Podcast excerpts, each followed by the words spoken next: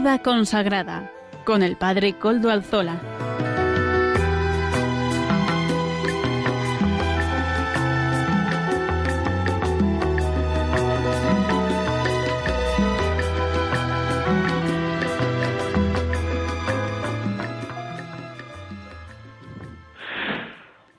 Buenas tardes, hermanos, amigos y oyentes. Hoy es jueves y son las cinco de la tarde, una hora menos en las Islas Canarias. Es por tanto la hora de vida consagrada en Radio María. Les saluda con sumo gusto, como todas las tardes de los jueves, Padre Coldo Alzola, Trinitario. Hoy emito desde Algorta, desde mi pueblo, desde la parroquia del Santísimo Redentor, parroquia que abro a todos ustedes para que participen en ella. Eh, también nos encomendamos, yo me encomiendo todos los programas, al Beato Domingo Iturrate, cuyos restos, cuyas reliquias custodiamos gozosos en esta parroquia del Redentor. Además es como mi patrono y, y protector, nuestro patrono y protector. Beato Domingo Iturrate, ruega por nosotros.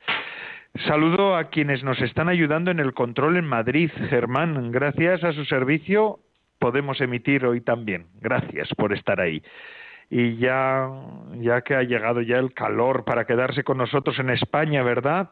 Supongo que como en el norte, y si en el norte hace calor, en, otros, en otras latitudes de nuestra península hará más en todos los demás lugares. Ya estamos estrenando las temperaturas veraniegas, además aderezadas con un poquito de lluvia de tormenta, ¿verdad? También algunas noticias que llegan desde Madrid y desde otros lugares de España calor y un poquito de agua. Estamos en tiempo de verano. Y en tiempo de verano, ya es 17 de junio, todavía no es no estamos oficialmente en la estación, dentro de cuatro días entraremos en el verano, pero ya está aquí, ya está aquí con nosotros, así que es tiempo ya de abanicarnos, de tomarnos algo fresquito y el programa también tiene sabor fresquito hoy. Por eso voy a pasar sin más dilación a presentar los contenidos del programa de hoy. Comenzaremos con las noticias de vida consagrada que desde Eclesia nos ofrecen, ya saben ustedes, semanalmente. Hoy contaremos con una participación estelar. Sor Isabel Fernández, religiosa esclava del Sagrado Corazón de Jesús. Actualmente es médico en África y vamos a dar, vamos a ver lo que nos dice. Vamos a darle voz a ese continente también por boca de Sor Isabel Fernández, religiosa esclava del Sagrado Corazón de Jesús. Hoy en la voz de los pastores contaremos con la participación de don Joaquín López de Andújar, obispo emérito de Getafe y miembro de la Comisión Episcopal de Vida Consagrada. Amaro Villanueva nos presenta, como todas las semanas, el espacio Música para Evangelizar. La hermana Paqui Sellés, carmelita descalza del monasterio de la Sagrada Familia de Puzol en Valencia, seguirá explicando la Laudato Si del Papa Francisco en la sección de formación. También contamos con la hermana Conchita de las eh, benedictinas del monasterio de Montserrat, un comentario de sabor litúrgico. Además, no se olviden que todas las semanas les dejaremos así un pequeño detalle para buen sabor de boca y para que nos recuerden. Ya saben que se pueden poner en contacto con el programa, eh, con el email del mismo, el correo electrónico del mismo. Yo les pido que me escriban a él. Se llama así, se escribe así, vida consagrada arroba vida consagrada radiomaria.es. Ustedes me escriben a él y yo les puedo contestar. Eh, recuerdo que desde ya también nos pueden seguir por medio de los podcasts de la web. Ya suben el nuestro y lo tienen a su alcance. Me han dicho además que ya hay varias descargas semanales, así que les invito a que sigan utilizando ese servicio que nos ofrece Radio María. Y comenzamos pues el programa y los contenidos ya, porque no han venido a escucharme a mí solo, sino a escuchar lo que hoy les hemos preparado. Nos conectamos con Sara de la Torre, redactora jefe de Eclesia, que como semanalmente presenta las noticias de vida consagrada esta semana. Adelante, Sara de la Torre. Muy buenas tardes, Padre Coldo, y buenas tardes también a todos los oyentes de su programa en Radio María. Desde la redacción de la revista Eclesia queremos enviarles un afectuoso saludo y además ofrecerles, como cada semana, los contenidos de nuestra revista. Esta semana, estos días, profundizamos en una de las actitudes que debemos tener todos los cristianos, reconocer la debilidad que sufrimos y hacemos sufrir a los demás. Con este motivo, la revista ofrece la carta que el Papa Francisco envía al cardenal Marx, arzobispo de Múnich, en la que le dice que no le acepta la renuncia. Con esta misiva, el Papa recuerda a toda la Iglesia que debemos curar nuestras heridas desde la conversión y la humildad y encontrar así un nuevo equilibrio, tal y como profundizamos en Eclesia, una buena manera de comenzar el camino sinodal es reconocernos pecadores, estar dispuestos a asumir el mal que hemos cometido y poner remedio para caminar juntos. Es tiempo del despojo de nuestras ideas preconcebidas y de los sueños de grandeza para hacer juntos un peregrinaje interior. Por eso les invitamos a reflexionar esta carta, a caer en la cuenta de lo que nos dice a cada uno y de la actitud de humildad y conversión que destacamos tanto en la portada como en el editorial. Además, como siempre, como cada semana, les ofrecemos un reportaje, en esta ocasión de nuestro compañero Carlos González, que se ha sumergido en el Año Santo guadalupense y ofrece para Eclesia testimonios tan impactantes como el de Ángela Lucido. Tiene 100 años y confiesa que desde hace 60, que se fue a vivir a Toledo, no ha faltado ni uno solo para ver a la Virgen de Guadalupe. Por otro lado, desde la publicación estamos inmersos en todo lo referente al Congreso Habilista que se celebrará la próxima semana en Córdoba y por eso nuestra compañera de la Delegación de Medios, Natividad Gaviria, ha realizado una entrevista a María Jesús Fernández Cordero. Eh, San Juan de Ávila nos ha dicho creen las mujeres como sujetos de una experiencia espiritual propia, explica en uno de los muchos titulares. Como cada semana, la actualidad nacional e internacional en nuestro país, con esa toma de posesión del arzobispo José Ángel Sainz Meneses de Sevilla, eh, también todo lo referente a las cartas eh, de los obispos de las diócesis de Tenerife y Canarias que se han unido al dolor por el crimen de las pequeñas Ana y Olivia, la memoria, la memoria perdón, de Manos Unidas y toda la actualidad de la Iglesia Internacional, la documentación del Papa Francisco y la crónica vaticana les esperan a ustedes en Eclesia, donde ya saben, estamos con los brazos abiertos para recibirles. Un cordial saludo, Padre Coldo, y hasta la semana que viene, si Dios quiere. Muchas gracias, Sara de la Torre, redactora jefe de Eclesia, que nos ha ofrecido estas noticias de vida consagrada. Semanalmente nos la ofrece y hoy también. Y es que ahora vamos a pasar a la entrevista. Ya les he dicho al comienzo del programa que hoy tenemos una entrevista muy especial porque nos vamos a otro continente. Esto es lo que tienen las tecnologías. Hablamos con Isabel Fernández Escobar, esta gaditana religiosa de las eh, esclavas del Sagrado Corazón de Jesús, licenciada en medicina, además de otra formación que ha recibido, diplomada en ciencias religiosas, pero es que ahora estamos conectando, vamos a conectar con ella en Camerún allí en la ciudad o población, ya nos, van a decir, ya nos va a decir ella, Bicop, que está enclavado en la selva tropical. Buenas tardes, Isabel. Buenas tardes, Coldo. ¿Qué tal estamos? Pues muy bien, aquí en la otra parte del mundo, pero muy bien. Estupendamente. ¿Y qué hace una gaditana médico pues en Camerún. Bueno me dirás me dirás que como religiosa pues es cualquiera se lo puede imaginar. Pero sí que es bueno que nos diga qué está haciendo por allá o dónde está.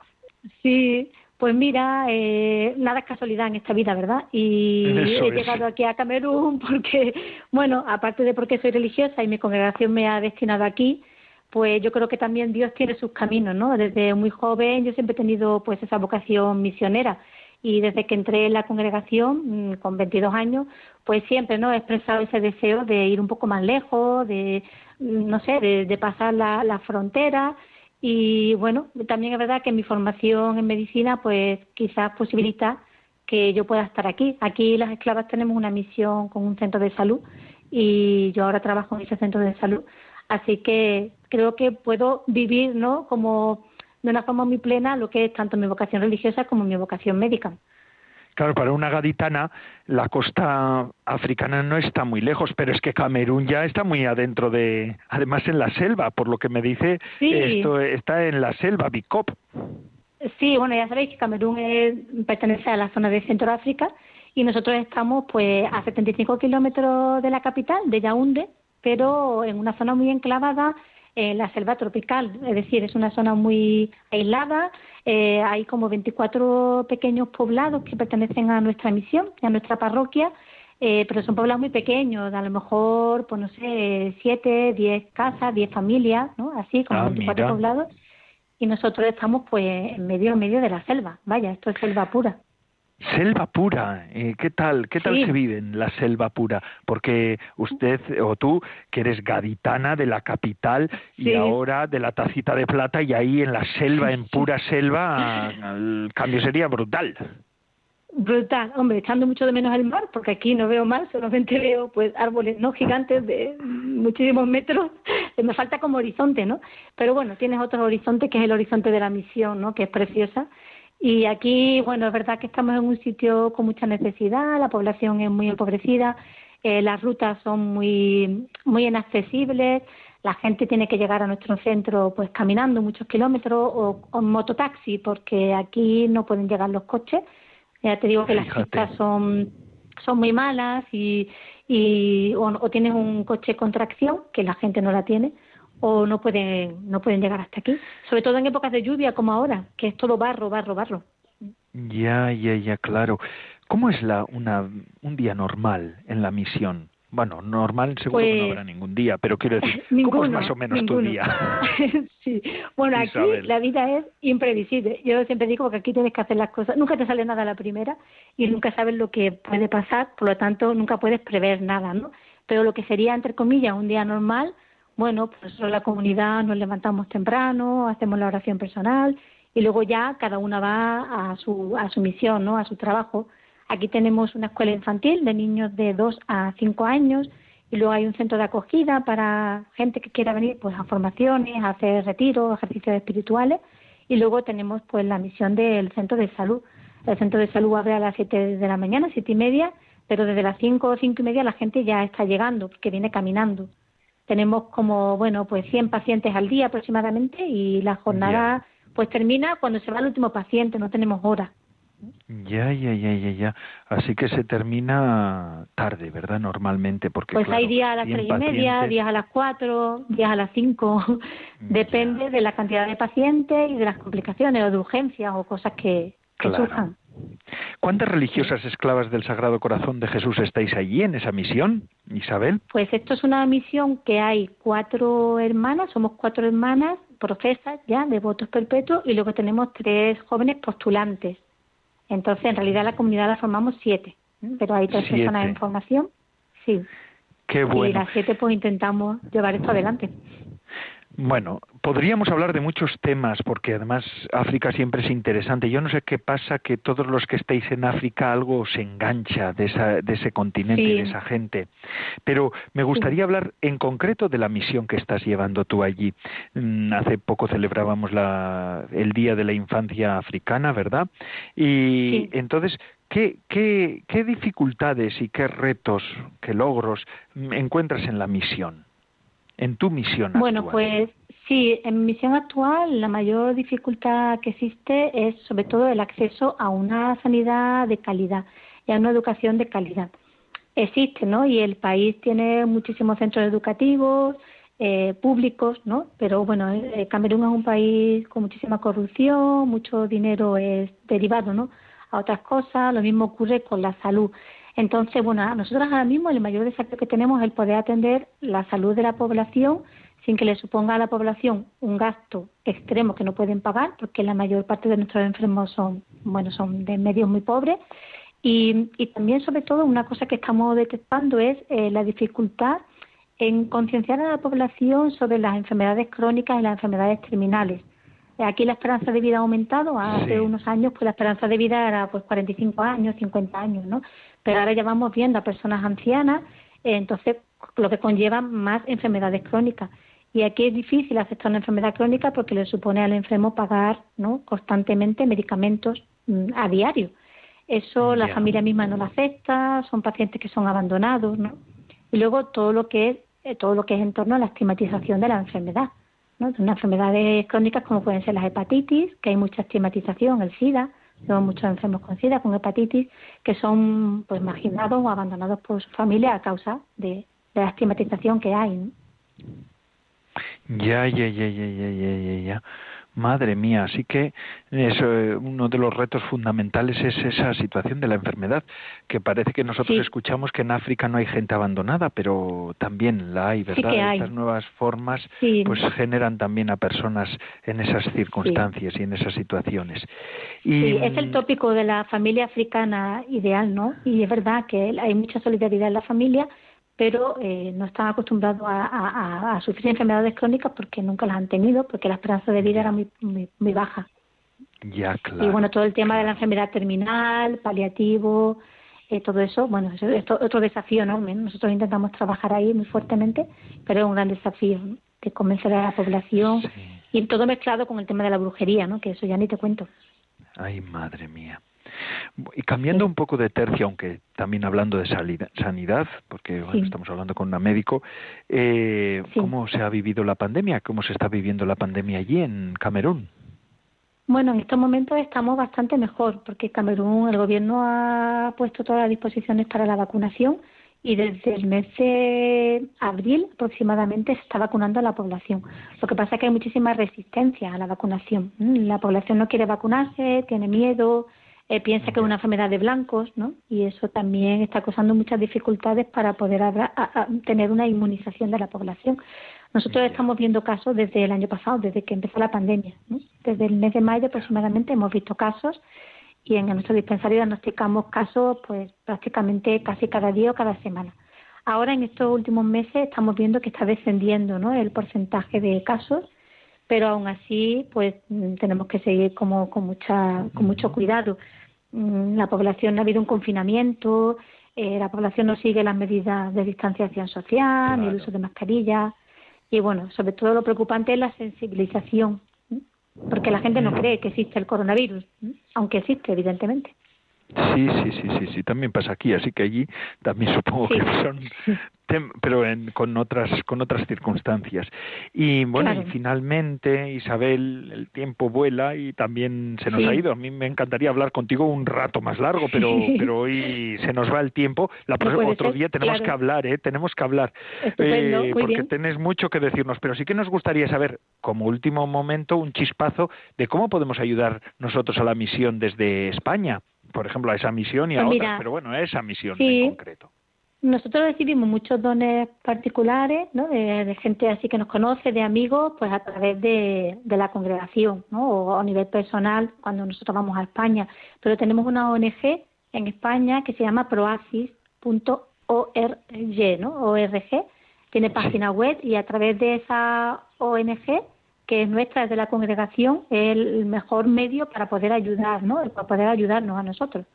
Eh, la mayoría de los proyectos son financiados por esta ONG, que aunque pertenece a la congregación, pues está formada por laicos y por todos amigos y conocidos ¿no? de nuestra red, ¿no? de nuestra familia de esclavas. ¿no? Sí, Así que es la mejor manera de ayudarnos, sí. Ahí nos dirán cómo, ¿verdad? Pues muchísimas gracias Isabel por atendernos. Sé que has tenido que hacer hueco en esta tarde tuya para poderte poner en contacto con nosotros. Además los medios técnicos a veces no son los más fáciles, pero hemos podido. Esto ha sido una, una bendición de Dios.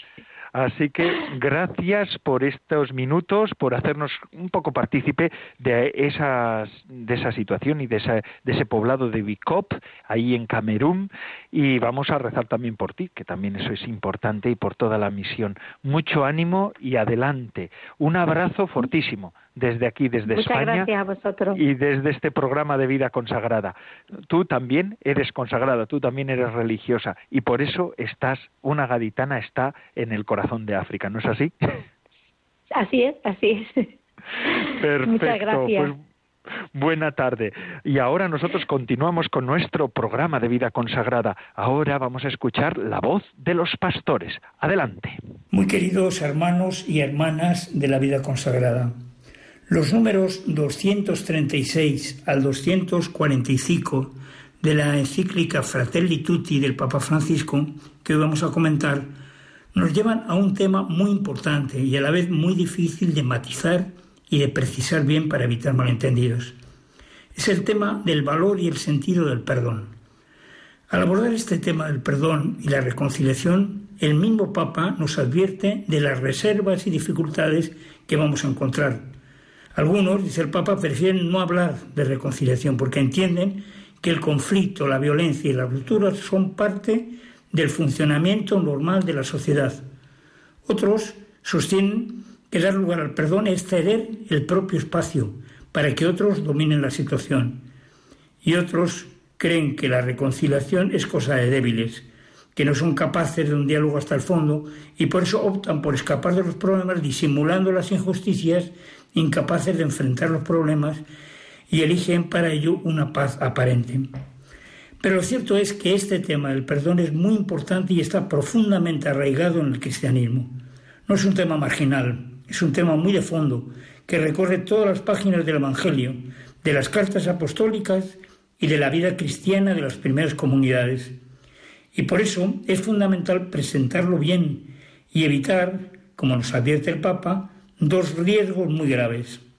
El riesgo de usar el perdón como pretexto para el fatalismo, la inercia o la injusticia.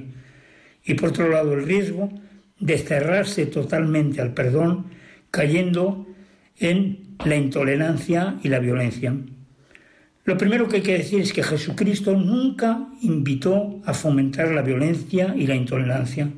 Por el contrario, Él siempre condenó abiertamente el uso de la fuerza para imponerse a los demás le dice a los apóstoles cuando van camino de Jerusalén, vosotros sabéis que los jefes de las naciones los someten y los poderosos las dominan, pero no será así entre vosotros. Y no solo condenó la violencia, sino que invitó constantemente al perdón. No solo hay que perdonar siete veces, nos dice Jesús, sino hasta setenta veces siete. Y pone el ejemplo del servidor despiadado que fue perdonado, pero él no fue capaz de perdonar a otros. Esto lo dice precisamente en el llamado el discurso comunitario o eclesial, en el que Jesús habla de cómo debe ser el estilo de los verdaderos discípulos.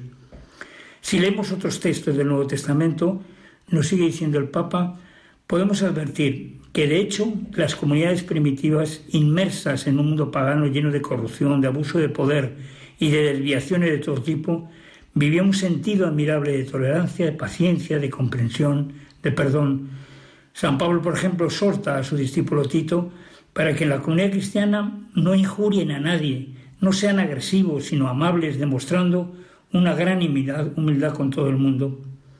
Sin embargo, el Papa nos dice que cuando reflexionamos acerca del perdón y de la paz y de la concordia social, hemos de tener en cuenta también una expresión sorprendente de Jesús. Jesús a la vez que nos habla de perdón y de reconciliación, también nos dice, no penséis que he venido a traer paz en la tierra. No vine a traer paz, sino espada. Vine a enfrentar al hijo con su padre, a la hija con su madre, a la nuera contra la suegra y así los enemigos de cada uno serán los de su propia familia. Para entender esta frase hay que situarse en el contexto en el que fueron, fue pronunciada. Y el contexto es el de la fidelidad a las propias convicciones, Jesús está hablando de la fidelidad a la propia opción, a la propia vocación, sin, avergonzarse, sin echarse atrás, aunque nos acarree contrariedades y aunque los seres queridos se opongan a esa opción. Por tanto, estas palabras de Jesús no invitan a buscar conflictos, sino simplemente a soportar el conflicto inevitable. Cuando uno es fiel a su conciencia, siempre surgen conflictos y tensiones que no podemos evitar. Jesús nos dice que en ningún caso el respeto humano nos ha de llevar a faltar a la fidelidad con el pretexto de una supuesta paz familiar o social. Cuando Jesús nos invita al perdón, no se trata de proponer un, perdón renunciando a los propios derechos ante un poder corrupto, ante un criminal o ante alguien que degrada nuestra dignidad o ante grupos de presión que pretenden subvertir el orden social y las normas de convivencia libre y democráticamente asumidas por todo un país en aras de unos supuestos derechos. Estamos llamados a amar a todos, sin excepción, pero amar a un opresor no es consentir que siga siendo así. Tampoco es hacerle pensar que lo que hace es aceptable. Al contrario, amarle es, es más bien buscar de distintas maneras que deje de oprimir. Es quitarle ese poder que nos sabe utilizar, que lo desfigura como ser humano. Perdonar no quiere decir permitir que sigan pisoteando la propia dignidad o la de los demás o la de un país entero. Quien sufre la injusticia tiene que defender sus derechos y los de su familia o nación, porque debe preservar la dignidad que, se le, ha, que le ha dado Dios y que Dios ama. El perdón no solo no anula esa necesidad, sino que la reclama. La clave está en no hacerlo para alimentar la ira que enferma el alma personal y el alma de nuestro pueblo, o por una necesidad enfermiza de destruir al otro que lo único que desata es una carrera de violencia y de venganza. Es cierto, nos dice el Papa, que no es tarea fácil superar las injusticias, la hostilidad y las desconfianzas que dejan los conflictos. Esto solo se puede conseguir superando el mal con el bien y mediante el cultivo de las virtudes que favorecen la reconciliación, la solidaridad y la paz.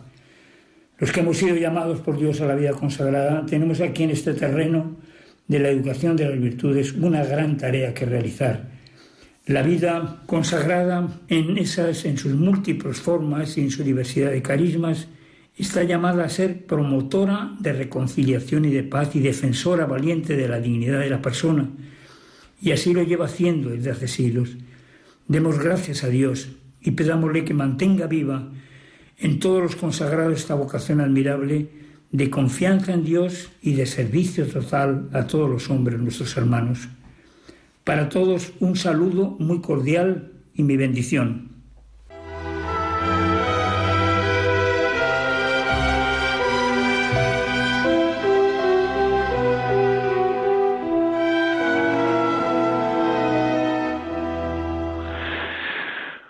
Muchísimas gracias por sus palabras, don Joaquín María López de Andújar y Cánovas del Castillo, obispo emérito de Getafe y miembro de la Comisión Episcopal de Vida Consagrada. Y así casi casi hemos llegado a la mitad del programa. Todavía nos queda mucho más contenido, pero va a ser la segunda parte del programa. Y entre medias vamos de la mano de Amaro Villanueva, nuestro colaborador, Amaro Villanueva, a escuchar música para evangelizar. Adelante, Amaro. Buenas tardes, Padre Coldo, y buenas tardes a todos los oyentes de Radio María. Hoy presentamos la canción Por Amor de José Luis Perales. Es hermosa la vida si hay amor. Es hermoso el paisaje si hay color. Es hermoso entregarse por entero a alguien si hay amor. Es más corto el camino si somos dos. Es más fácil fundirse si hay calor. Es mejor perdonarse que decir lo siento. Es mejor. Por amor es fácil renunciar y darlo todo sonriéndote. Por amor es fácil abrazar a tu enemigo sonriéndole. Por amor es más fácil sufrir la soledad. Por amor es más fácil vivir en libertad. Son hermosos los besos si hay amor. Son hermosas las manos si hay amor. Son hermosos los ojos cuando miran todo con amor. Escuchamos la canción de José Luis Perales, Por amor. Es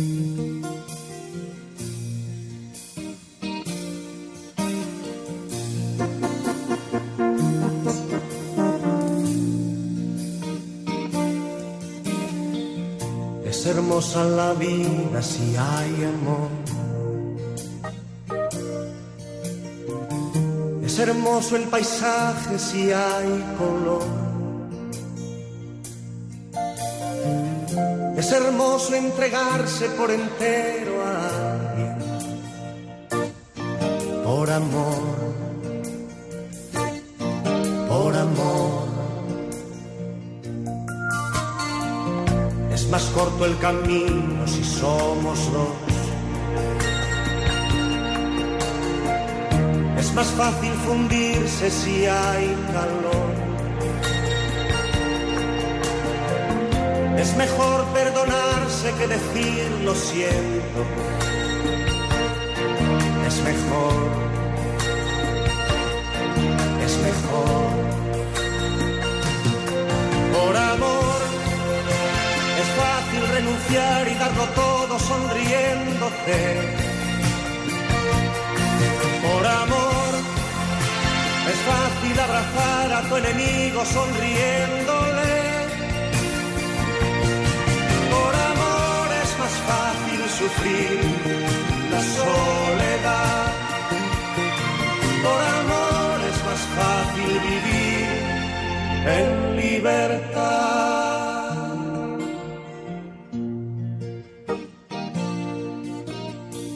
Son hermosos los besos si hay amor. Son hermosas las manos si hay amor. Son hermosos los ojos cuando miran todo con amor, con amor.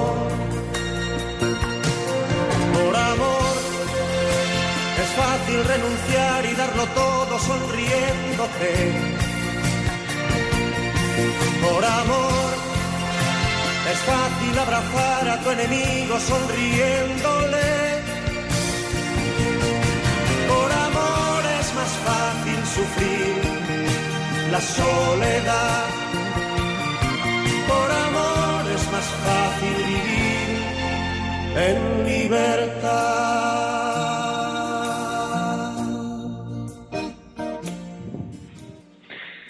Tenía fondo, ¿verdad? Esta canción de José Luis Perales. Amaro Villanueva, gracias a nuestro colaborador por ofrecernos también estas canciones de músicos que quizá nos considerábamos nosotros tan espirituales, pero sí, eh, el espíritu también sopla en el mundo profano, diríamos así, ¿verdad?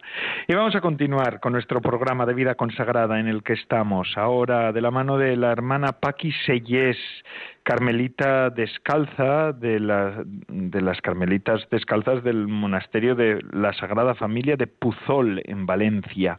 Ella en esta sección de formación nos seguirá explicando y nos sigue explicando la Laudato Si del Papa Francisco. Adelante, hermana. Muy buenas tardes. Un saludo cordial a los oyentes de Radio María. Soy la hermana Paquiselles, carmelita descalza de Puzol. En este segundo programa vamos a tratar los puntos 4, 5 y 6 del capítulo sexto de la encíclica Laudato Si. El punto 4 se titula Gozo y paz. El Papa en este punto nos invita a poner el acento en la sobriedad y en la sencillez, en percibir el gozo de lo pequeño, de lo sencillo, para ir encarnando un estilo de vida evangélico que no se ocupa y preocupa por lo accidental, sino que busca lo único necesario. Tal como dice él, es un retorno a la simplicidad que nos permite detenernos a valorar lo pequeño, agradecer las posibilidades que ofrece la vida, sin apegarnos a lo que tenemos ni entristecernos por lo que no poseemos. Esto supone evitar la dinámica del dominio y de la mera acumulación de placeres. Apuesta el Papa por una vida que es libre y liberadora, porque los apegos, tal como decía San Juan de la Cruz, atan y esclavizan a la persona.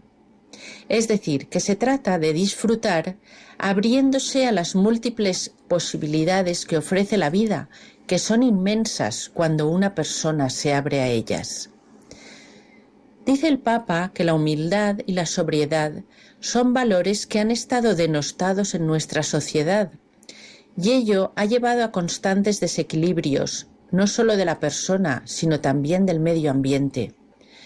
Así pues, es necesario cultivar esa sobriedad para alcanzar la paz interior que tiene mucho que ver con el cuidado de la ecología y del bien común.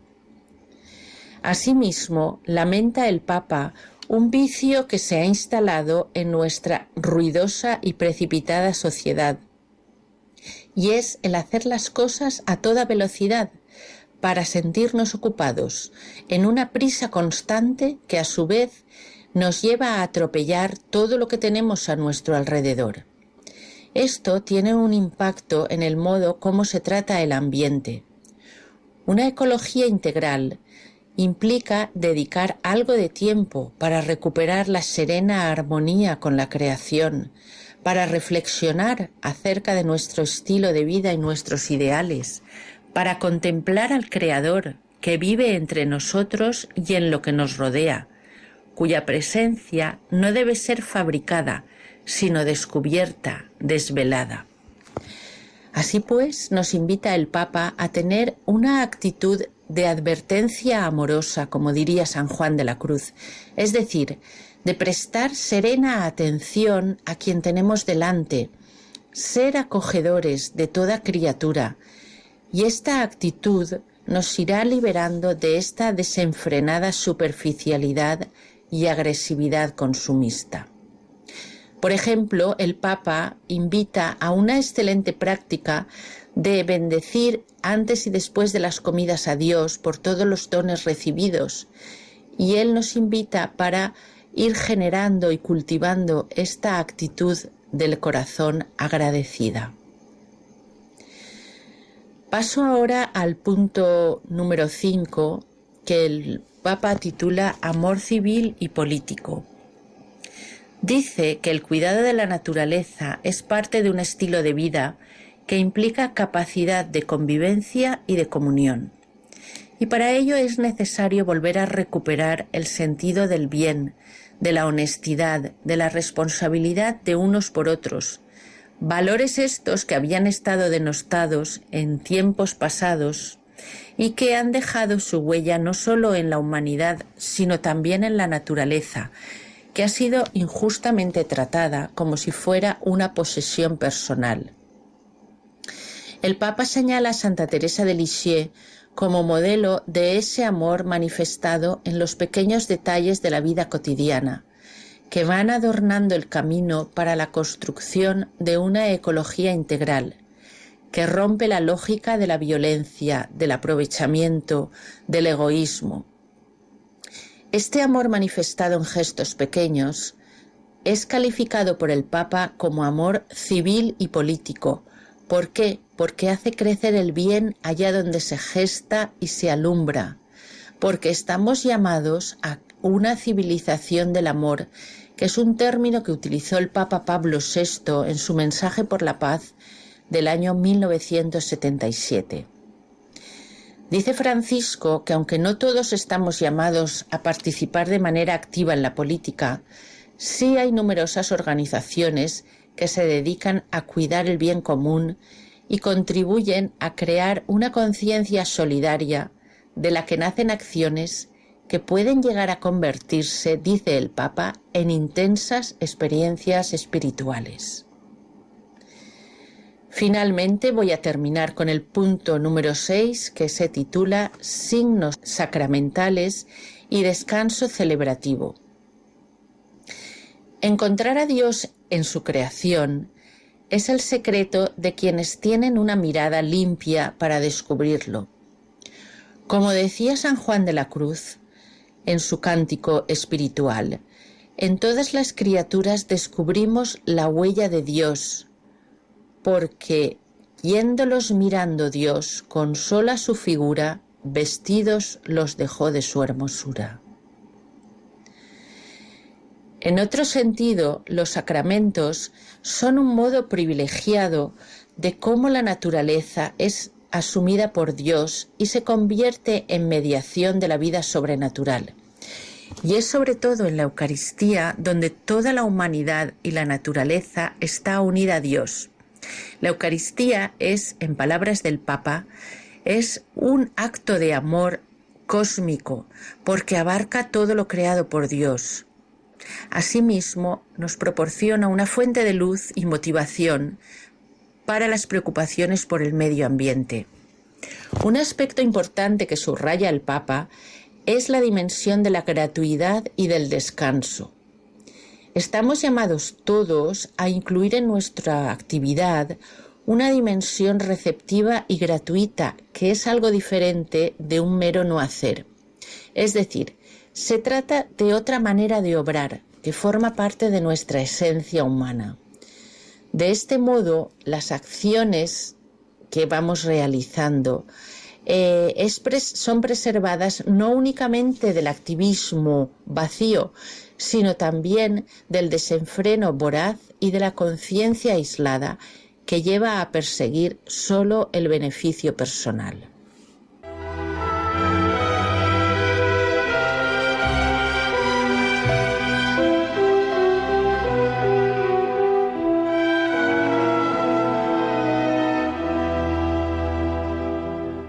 Buenas tardes, Padre Coldo y oyentes del programa de Vida Consagrada de Radio María. Desde nuestro monasterio San Benete Montserrat os presentamos el comentario al Evangelio de este domingo. Este domingo la cosa va de tormentas y de confianza, de mantener la confianza cuando la fe falla y el miedo se hace dueño de nuestras vidas, de tener tanta confianza en el Señor como para atrevernos a despertarle cuando parece que duerme, y aunque sabemos que quizá nos pueda reñir por nuestra poca fe, pero seamos escasos de fe, al menos, hagamos como los discípulos y como Job. No le perdamos a Dios la confianza y despertémosle. Importunémosle como la viuda al juez de la parábola. Y es que cuando la vida se nos pone tormentosa, lo mejor que podemos hacer es lo que dice el Salmo responsorial, gritar al Señor en nuestra angustia. Pero a veces puede ser que tengamos la sensación que por fuerte que gritemos y por grande que sea nuestra angustia, el Señor no parece oírla, parece no atenderla. Hoy Vemos a Dios hablándole a Job desde la tormenta, apareciendo con toda su majestad y riñéndole por pasarse de listo y por perder las formas al hablarle. Dios le recuerda en el fragmento de este domingo que Él es creador, y lo hace de un modo muy curioso pero muy hermoso, que encerró el mar con una puerta, dice, cuando salía impetuoso del seno materno, cuando le puse nubes por mantillas y nieblas por pañales. Nos podemos imaginar el cariño de Dios al hacer su creación y ponerle mantillas y pañales al mar, y el cariño con que el escritor del libro de Job habla de la creación, aunque Dios nos esté hablando desde la tormenta. El libro de Job viene a ser una especie de cuento en que vemos al pobre Job soportando todo tipo de desgracias y desastres causados por el demonio, quien quiere demostrar a Dios que si Job es bueno es porque tiene salud, una familia magnífica y grandes posesiones. Y es que el demonio cree que si a Job las cosas le fueran mal, se apartaría de Dios. Y Job, cuando se le mueren sus hijos, pierde sus posesiones y le sobrevienen enfermedades de lo más terribles y desagradables, se queja a Dios, le pide cuentas de por qué, siendo justo, Dios lo está castigando. Y sus amigos que van a visitarle le sermonean diciéndole que cómo se atreve a hablar a Dios así, que el único justo es Dios y que si a Job le pasa lo que le pasa, algo habrá hecho mal. El Dios de los amigos de Job no es ni el de Job, ni el de Jesús, ni el nuestro. Las desgracias pasan porque pasan. A veces su causa es un gran misterio. A veces ocurren accidentes. A veces nosotros u otras personas cometemos errores o nos hacemos daño los unos a los otros. A veces la naturaleza se revela o simplemente sigue su curso. Lo que nos asusta, nos duele o nos destroza no son castigos enviados por Dios. A menudo son parte del misterio del mal, de lo que nos hacemos los unos a los otros, o pura consecuencia de estar vivos, como enfermar o morir. La historia de Job acabará con Dios contestándole desde una tormenta, de un modo impresionante, atemorizante, pero a fin de, de cuentas dándole la razón, que las desgracias que le sobrevienen no son culpa suya, y que los equivocados son sus amigos hipócritas, que le habían recomendado callar y no llamar a Dios en su angustia porque si le estaban pasando cosas malas, seguro que era culpa suya. Dios riña a Job por su arrogancia, pero le da la razón y le acaba premiando su paciencia y su confianza. Pero volvamos a la liturgia de esta semana y dejemos las tormentas de Job y de los marineros del Salmo responsorial y pasemos a la tormenta en la que se encuentran los discípulos. Qué confianza en Dios tenía Jesús, que era capaz de dormir en mitad de una tormenta tan terrible como esa. Y es que el fragmento del Evangelio de este domingo sigue aquellos en los que Jesús les decía a los discípulos que no se preocuparan por qué comerían, que no se preocuparan por el mañana. Y parece ser que este episodio de la tormenta con la barca en peligro sea una especie de ejercicio práctico para ver si los discípulos se han quedado con el mensaje. Que no os preocupéis, que pase lo que pase, por malo que sea, yo estaré con vosotros hasta el fin de los días. Y sí, los discípulos, para consuelo nuestro, no han aprendido, y en mitad de la tormenta se mueren de miedo. Pero en lugar de saltar de la barca y procurar por sus vidas, aún les queda un resquicio de confianza, y despiertan a Jesús. Maestro, que nos hundimos, que quizá Dios te salve a ti, pero no a nosotros. Maestro, despierta, que nos hundimos. Y sí, Jesús les da un suspenso en fe y les llama cobardes, pero les salva la vida. Su confianza les ha salvado, la esperanza de que en mitad de la tormenta Jesús les escucharía y les ayudaría, como escuchó y ayudó a Job, como escuchó y ayudó a Elizabeth, quien siendo estéril, concibió y dio a luz a una edad tardía a San Juan Bautista, de quien esta semana celebramos el nacimiento el día 24, seis meses justos antes del nacimiento de Jesús. Felicidades pues a los Juanes y Juanas y a todos aquellos que celebran fiestas estos días.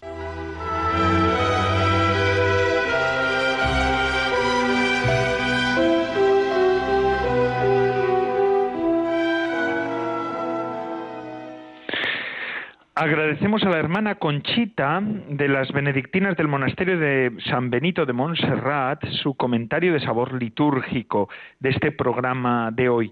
Y todo esto, y nuestro programa también, se lo debemos o lo hacemos gracias a Radio María, que está ahí emitiendo, ¿verdad? Es un, un proyecto de la Virgen, que lo hemos escuchado unos y otros, de un modo u otro, los oyentes, los que participamos como voluntarios y, cómo no, también los que colaboran y contribuyen al sostenimiento de esta obra de la Virgen. Vamos a ver cómo podemos ser partícipes de todo este proyecto.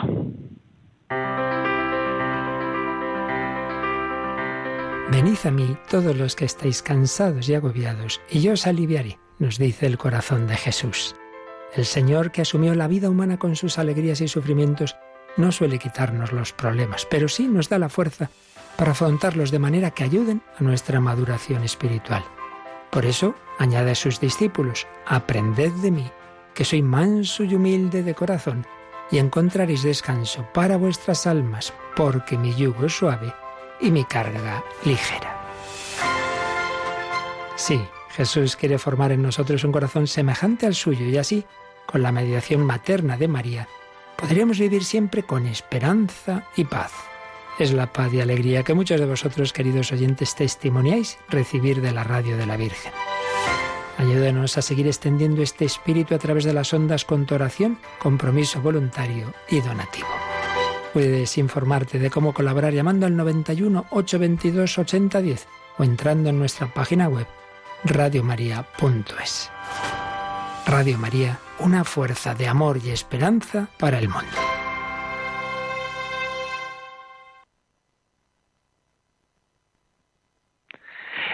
Bueno, pues ya han oído cómo tenemos que ayudar también a Radio María.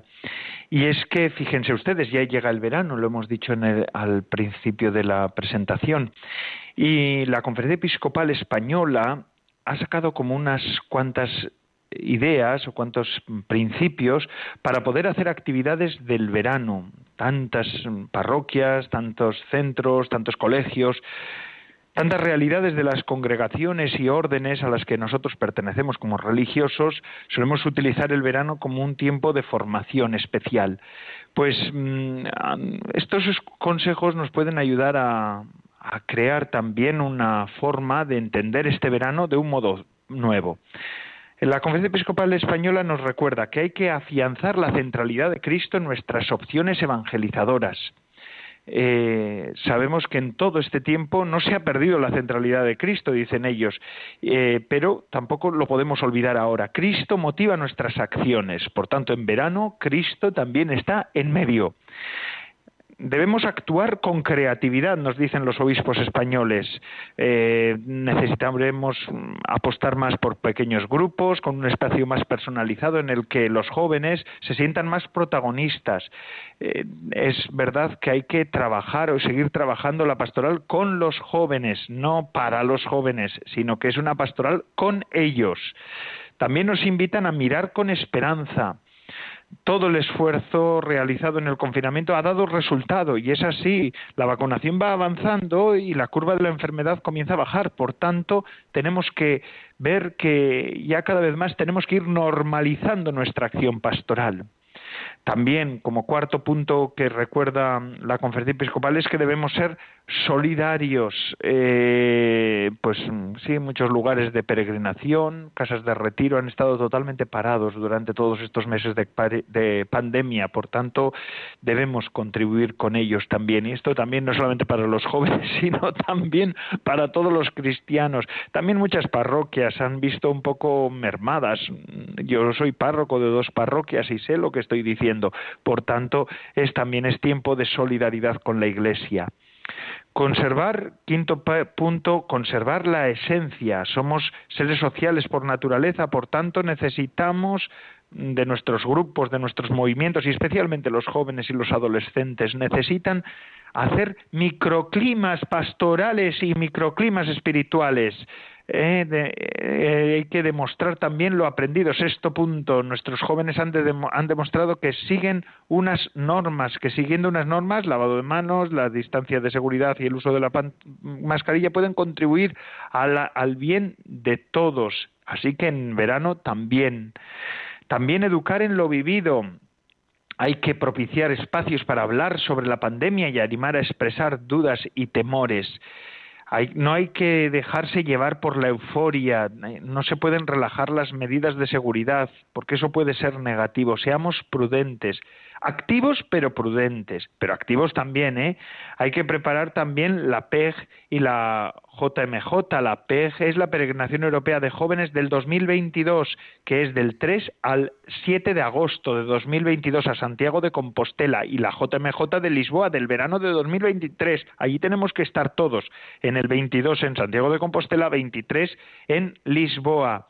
Y bueno, pues hay algunas pautas para seguir, conocer la normativa del lugar, las opciones y protocolos, mmm, llevar también algunas mmm, mochila de actividades mmm, del plan B, que se suele decir siempre. Por si acaso no funciona un plan, tenemos que tener siempre un segundo plan para poderlo hacer. Y sobre todo, pues poner siempre a Dios en medio y a Cristo en medio.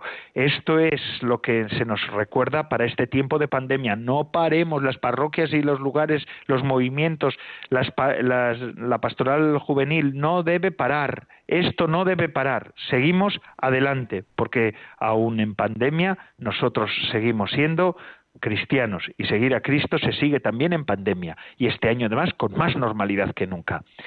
Y vamos, antes de acabar nuestro programa, siempre les dejamos como un pequeño detalle para buen sabor de boca. Habla la vida de José María Rodríguez Olaizola.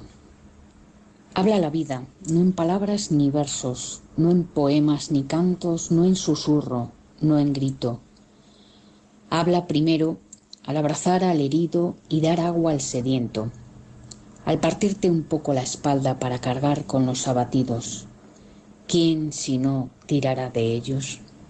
Habla la vida en el perdón sincero, en el respeto, en un amor de hermano, de amigo, diamante eterno en la mesa dispuesta para saciar al hambriento. Si la vida calla, el poema, el grito, el canto es verbo hueco. Pero si cantan las obras, si recita el gesto, si grita la vida, eso es evangelio. Bueno, bueno, pues muchas gracias. Eso es Evangelio. Hoy hemos hablado de África, ¿verdad? Por medio de la hermana Isabel Fernández de allí, desde Camerún. Y dos noticias me llenan de esperanza a mí cuando hablamos de África y tienen que ver con Radio María. Fijaos, hay 80 emisoras en el mundo de Radio María. Pues 24 ya están en el continente africano. Radio María emite en africano, emite para África. Esto es un motivo de esperanza también para este continente. Y más aún, este domingo tenemos la oportunidad de podernos poner en contacto con Ruanda, con el santuario de Kibeo en Ruanda, eh, porque el, domingo 20 se retransmitirá el rosario desde Kibeo ¿eh? a las 3 de la tarde, hora española, hora peninsular, una hora menos en las Islas Canarias. Y sin más, recordando esto, que Radio María también tiene que ver con África, hoy que hemos hablado de África en nuestro programa, me despido de todos ustedes. Gracias por estar con nosotros. Yo soy el Padre Coldo Alzola, Trinitario, y les pido que recen por mí. Yo lo hago por ustedes. Hasta la semana que viene, si Dios lo quiere.